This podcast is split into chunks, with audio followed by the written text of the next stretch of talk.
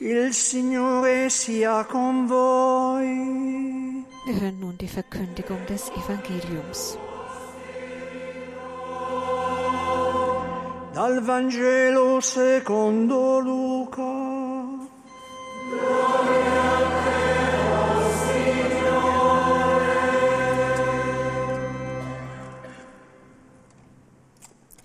Der Diakon verehrt das Evangelium mit Weihrauch und wird nun gleich die Worte aus dem Lukas-Evangelium, Kapitel 23, vortragen.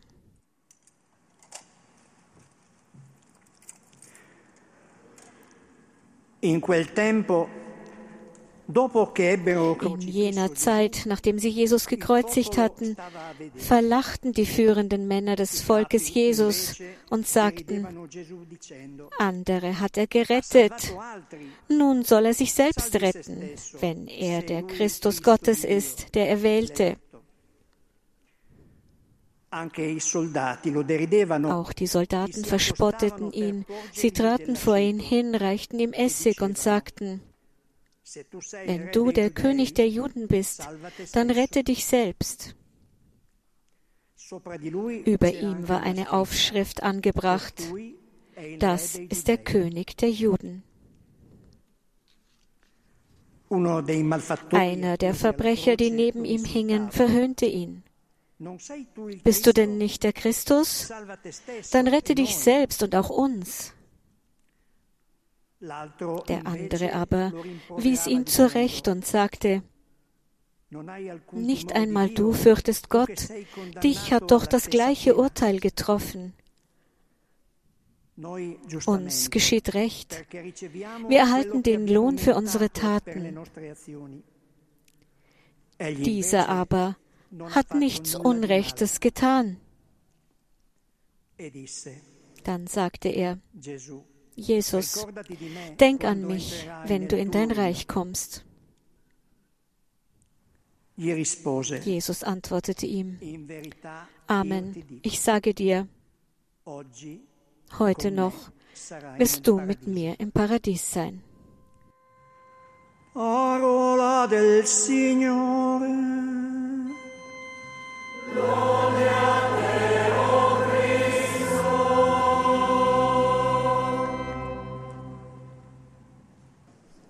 Ja, wir hören jetzt die Predigt von Papst Franziskus. In der Kathedrale von Asti. Wir haben diesen jungen Mann gesehen, Stefano, der darum bittet, zum Akolyten beauftragt zu werden auf seinem Weg zum Priestertum. Wir müssen für ihn beten, damit er seiner Berufung treu bleibt. Und wir müssen auch für diese Kirche von Asti beten, damit der Herr ihr viele Priesterberufungen schenkt. Denn wie ihr seht, der Großteil der Priester hier sind alt, so wie ich, und wir brauchen junge Priester, gute, junge. Priester. Bitten wir den Herrn, E dass er diesen, diesen per Flecken Erde hier segnen möchte. Und aus dieser Gegend ist mein Vater aufgebrochen, um nach Argentinien auszuwandern.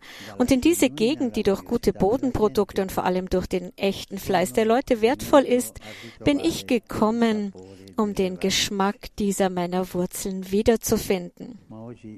Auch heute ist es wieder einmal das Evangelium, das uns zu den Wurzeln des Glaubens zurückführt. Sie sind im spröden Boden von Golgotha zu finden, wo das Samenkorn Jesu in seinem. Sterben die Hoffnung zum Keimen brachte. Eingepflanzt im Herzen der Erde hat er uns den Weg zum Himmel geöffnet. Durch seinen Tod hat er uns das ewige Leben geschenkt. Durch das Holz des Kreuzes hat er uns die Früchte des Heils gebracht. Schauen wir also auf ihn, auf den Gekreuzigten. Am Kreuz steht nur ein einziger Satz. Das ist der König der Juden. Das ist also der Titel, König. Wenn wir jedoch auf Jesus schauen, wird unsere Vorstellung von einem König auf den Kopf gestellt. Versuchen wir, uns einen König bildlich vorzustellen. Wir denken dann wohl an einen starken Mann, der auf dem Thron sitzt, mit kostbaren Insignien, einem Zepter in der Hand und glitzernden Ringen an den Fingern, während er feierliche Worte an seine Untertanen richtet. Das ist in etwa das Bild, das wir im Kopf haben. Wenn wir Jesus anschauen, sehen wir, dass er das pure Gegenteil davon ist. Er sitzt nicht auf einem bequemen Thron, sondern hängt an einem Todeswerkzeug. Der Gott, der die Mächtigen vom Thron stürzt, wirkt als ein Knecht, der von den Mächtigen ans Kreuz gehängt wurde. Nur mit Nägeln und Dornen geschmückt, von allem entblößt, aber reich von allem entblößt, aber reich an Liebe. Lehrt er vom Thron des Kreuzes aus die Menge ohne Worte und ohne die Hand zu heben. Er tut mehr. Er zeigt auf niemanden mit dem Finger, sondern breitet seine Arme für alle aus. So zeigt sich unser König mit offenen Armen.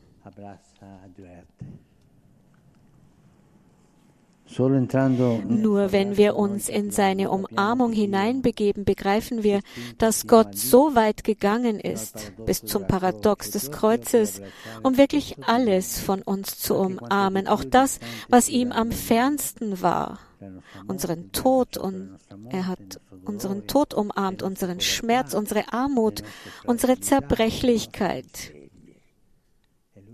und unser Elend. Er hat das alles umarmt und er hat sich zum Knecht gemacht, damit sich jeder von uns als Sohn oder Tochter fühlen kann. Er hat sich beschimpfen und verspotten lassen, damit niemand von uns in irgendeiner Demütigung mehr allein ist. Er hat sich entkleiden lassen, damit sich niemand seiner Würde beraubt fühlt. Er ist aufs Kreuz gestiegen, damit in jedem Gekreuzigten der Geschichte Gott gegenwärtig ist. Das ist unser König, der König von uns allen, der König des Weltalls, denn er hat die äußersten Grenzen des Menschseins überschritten, er ist in die schwarzen Löcher des Hasses und der Verlassenheit eingedrungen, um jedes Leben zu erleuchten und alle Wirklichkeit zu umarmen. Brüder, Schwestern, das ist der König, den wir heute feiern. Es ist nicht einfach, das zu verstehen, aber er ist unser König. Und die Frage, die wir uns stellen müssen, lautet, ist dieser König des Weltalls der König meines Lebens? Glaube ich an ihn? Wie kann ich ihn als Herrn aller Dinge feiern, wenn er nicht auch zum Herrn meines Lebens wird? Und du, der du heute diesen Weg beginnst zum Priestertum,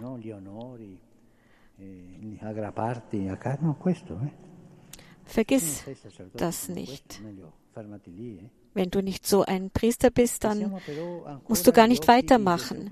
Richten wir also unsere Augen wieder auf den gekreuzigten Jesus. Siehst du, er betrachtet dein Leben nicht nur einen Moment lang, er wirft dir nicht nur einen flüchtigen Blick zu, wie wir es oft mit ihm tun, sondern er bleibt da. Mit offenen Armen um dir in der Stille zu sagen, dass ihm nichts an dir fremd ist, dass er dich umarmen, aufrichten und retten will, so wie du bist, mit deiner Geschichte, deinem Elend, deinen Sünden. Aber das, stimmt das wirklich, Herr? Liebst du mich auch mit meinem ganzen Elend? Denken wir über unsere persönliche Situation nach. Herr, liebst du mich wirklich mit diesen Grenzen, die ich habe, mit dieser geistlichen Armut? Und er lächelt uns an und er zeigt uns, dass er uns liebt. Er hat sein Leben hingegeben für uns. Denken wir an unsere Grenzen, auch an die guten Dinge.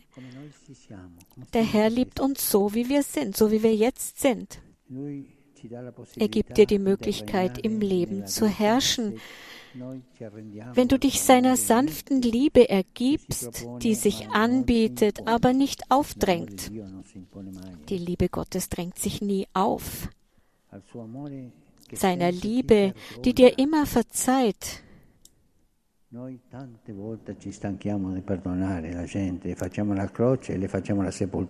Wie oft begraben wir andere sozial und werden müde, anderen zu vergeben, aber, je, aber Gott vergibt immer. Seine Liebe ist es, die dir immer wieder aufhilft, die dir immer deine königliche Würde zurückgibt. Ja, das Heil kommt daher, dass wir uns von ihm lieben lassen, denn nur so werden wir von der Sklaverei unseres Egos befreit, von der Angst allein zu sein, von dem Gedanken, es nicht zu schaffen. Brüder, Schwestern, begeben wir uns oft vor das Kreuz und lassen wir uns lieben, denn jene offenen Arme eröffnen auch uns das Paradies wie dem guten Schächer hören wir den einzigen Satz, den Jesus heute vom Kreuz aus sagt, als an uns gerichtet. Heute noch wirst du mit mir im Paradies sein. Das ist es, was Gott uns jedes Mal sagen will. Jedes Mal, wenn wir uns von ihm anschauen lassen. Und dann begreifen wir, dass wir keinen unbekannten Gott haben, der da oben im Himmel ist, mächtig und weit weg, sondern einen Gott, der nahe ist, zärtlich und barmherzig, dessen offene Arme trösten und liebkosen. Das ist der Stil Gottes. Nähe, Barmherzigkeit und Zärtlichkeit. Zärtlich und barmherzig. Mit Armen die uns trösten und liebkosen. Das ist unser König. Brüder und Schwestern. Was können wir tun, nachdem wir auf ihn geschaut haben? Das heutige Evangelium zeigt uns zwei Wege. Da gibt es diejenigen, die sich Jesus gegenüber als Zuschauer verhalten und jene, die sich auf ihn einlassen. Die Zuschauer sind viele. Sie sind in der Mehrheit. Sie schauen ihn an. Sie sehen da wie in einem Spektakel jemanden, der am Kreuz stirbt. Tatsächlich sagt der Text, das Volk schaute zu. Das waren keine schlechten Leute. Viele waren gläubig. Aber beim Anblick des Kreuzes blieben sie Zuschauer. Sie machen keinen Schritt auf Jesus zu, sondern schauen ihn von weitem an, neugierig und gleichgültig ohne sich wirklich für ihn zu interessieren, ohne sich zu fragen, was sie tun können. Sie mögen kommentiert haben, sie mögen Urteile und Meinungen geäußert haben. Ist er schuldig, ist er unschuldig? Einige werden geklagt haben, aber sie alle standen mit ineinandergelegten Händen, mit verschränkten Armen da. Aber auch in der Nähe des Kreuzes gibt es Zuschauer, die Anführer des Volkes, die dem blutigen Schauspiel des unrühmlichen Endes Christi beiwohnen wollen, die Soldaten, die auf ein baldiges Ende der Hinrichtung hoffen, damit sie nach Hause gehen können, einer der Schächer, der seine Wut an Jesus auslässt, sie spotten, sie beschimpfen, sie reagieren sich ab. Und alle diese Zuschauer verbindet ein Refrain, den der Text dreimal wiederholt. Wenn du der König bist, dann rette dich selbst. Sie fordern ihn heraus, sie beleidigen ihn, rette dich selbst. Das ist genau das Gegenteil von dem, was Jesus tut, der nicht an sich selbst denkt, sondern daran, sie zu retten, die ihn beleidigen. Aber das Rette dich selbst steckt an. Von den Anführern über die Soldaten bis hin zu den Leuten erreicht die Welle des Bösen fast alle. Das Böse ist ansteckend. Es ist wie, wie bei einer Infektionskrankheit. Man steckt sich sofort an. Und es ist eine Welle, die sich durch Gleichgültigkeit ausbreitet, weil diese Leute über Jesus reden sich aber nicht mal für einen Augenblick in seine Lage versetzen. Das ist die tödliche Ansteckung durch Gleichgültigkeit. Die Gleichgültigkeit ist eine hässliche Sache.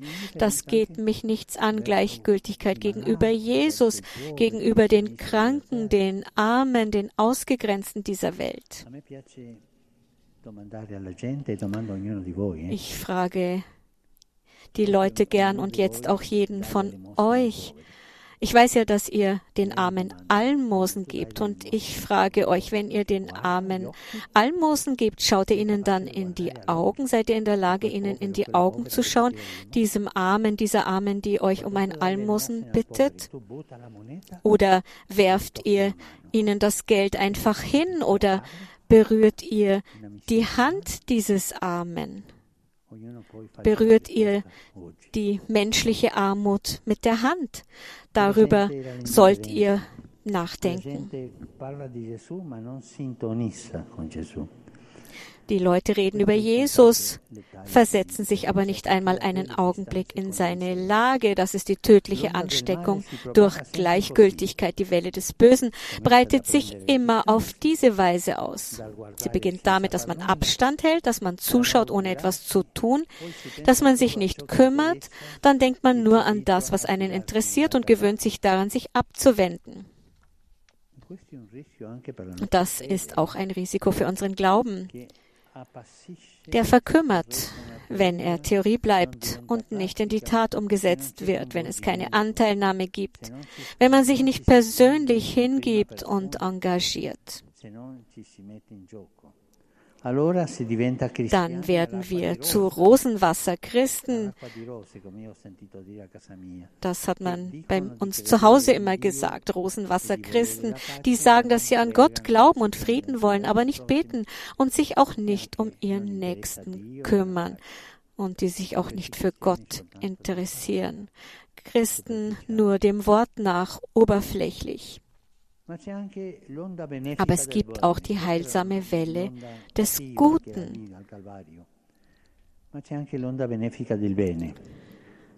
Unter den vielen Schaulustigen nimmt einer Anteil, nämlich der gute Schächer. Die anderen verlachen den Herrn. Doch er spricht ihn an und nennt ihn beim Namen Jesus. Viele schmettern ihm ihren Zorn entgegen. Er bekennt Christus seine Fehler. Viele sagen, rette dich selbst. Er bittet, Jesus, denk an mich. Nur das fragt er den Herrn. Nur darum bittet er ein schönes Gebet. Wenn wir das jeden Tag beten würden, dann wären wir auf einem guten Weg, dem Weg der Heiligkeit. Jesus, denk an mich. So wird ein Übeltäter zum ersten Heiligen. Er ist Jesus für einen Augenblick nahe und der Herr behält ihn für immer bei sich. Nun, das Evangelium erzählt von dem guten Schächer um unseretwillen, um uns einzuladen, das Böse zu überwinden, indem wir aufhören, bloße Zuschauer zu bleiben. Die Gleichgültigkeit ist, ist, ist das Schlimmste. Womit sollen wir anfangen bei der Vertrautheit, damit Gott beim Namen zu nennen? Genauso wie es der gute Schächer getan hat, der am Ende seines Lebens das mutige Vertrauen der Kinder wiedererlangt, die Vertrauen, bitten, beharren.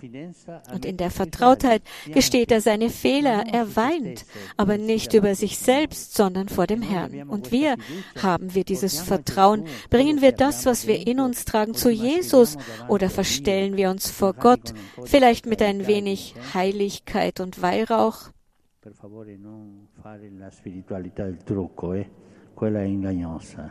Ihr dürft bei der Spiritualität keine, keine Tricks anwenden, die, ihr müsst euch so zeigen, wie ihr wirklich seid. Daher kommt das Heil. Wer sich in der Vertrautheit übt, wie der gute Schächer, lernt die Fürbitte, lernt das vor Gott zu bringen, was er sieht, die Leiden der Welt, die Menschen, denen er begegnet. Er lernt ihm, wie der gute Schächer, zu sagen, Gedenke, Herr, gedenke. Wir sind nicht nur auf der Welt, um uns selbst zu retten, nein, sondern um unsere Brüder und Schwestern in die Umarmung des Königs zu bringen, Fürbitte einlegen beim Herrn. Das öffnet die Pforten des Paradieses. Und wenn wir beten, ist es dann eine Fürbitte für unsere Familie, bitten wir den Herrn, uns in unseren Problemen zu helfen. Wie ist es mit uns? Heute blickt unser König vom Kreuz mit offenen Armen auf uns herab. Es liegt an uns, ob wir Zuschauer oder Beteiligte sein wollen. Sind wir Zuschauer oder wollen wir Beteiligte sein? Wir sehen die Krisen von heute, den Rückgang des Glaubens, die fehlende Teilnahme. Was tun wir? Theoretisieren und kritisieren wir nur? Oder krempeln wir die Ärmel hoch, packen wir die Aufgaben an, vor die uns das Leben stellt, gehen wir von den Wenn der Ausreden zu den Ja von Gebet und Dienst über? Wir alle glauben zu wissen, was in der Gesellschaft was in der Welt und sogar in der Kirche nicht geht. Aber tun wir dann auch etwas? Machen wir uns die Hände schmutzig wie unser an das Holz genagelter Gott? Oder stehen wir mit den Händen in den Hosentaschen da und schauen zu? Heute, da Jesus nackt am Kreuz jeden Schleier von Gott wegnimmt und jedes falsche Bild von seinem Königtum zerstört, lasst uns auf ihn schauen, damit wir den Mut finden, uns selbst anzuschauen, die Wege der Vertrautheit und der Fürbitte zu gehen und zu Dienern zu werden, um mit ihm zu herrschen. Gedenke, Herr, gedenke. Sprechen wir dieses Gebet häufiger.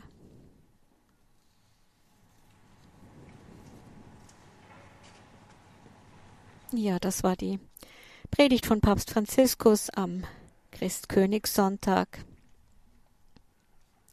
in der Kathedrale von Asti in der italienischen Region Piemont, der Heimat der Eltern von Papst Franziskus, aus der sie vor circa 90 Jahren nach Argentinien ausgewandert sind.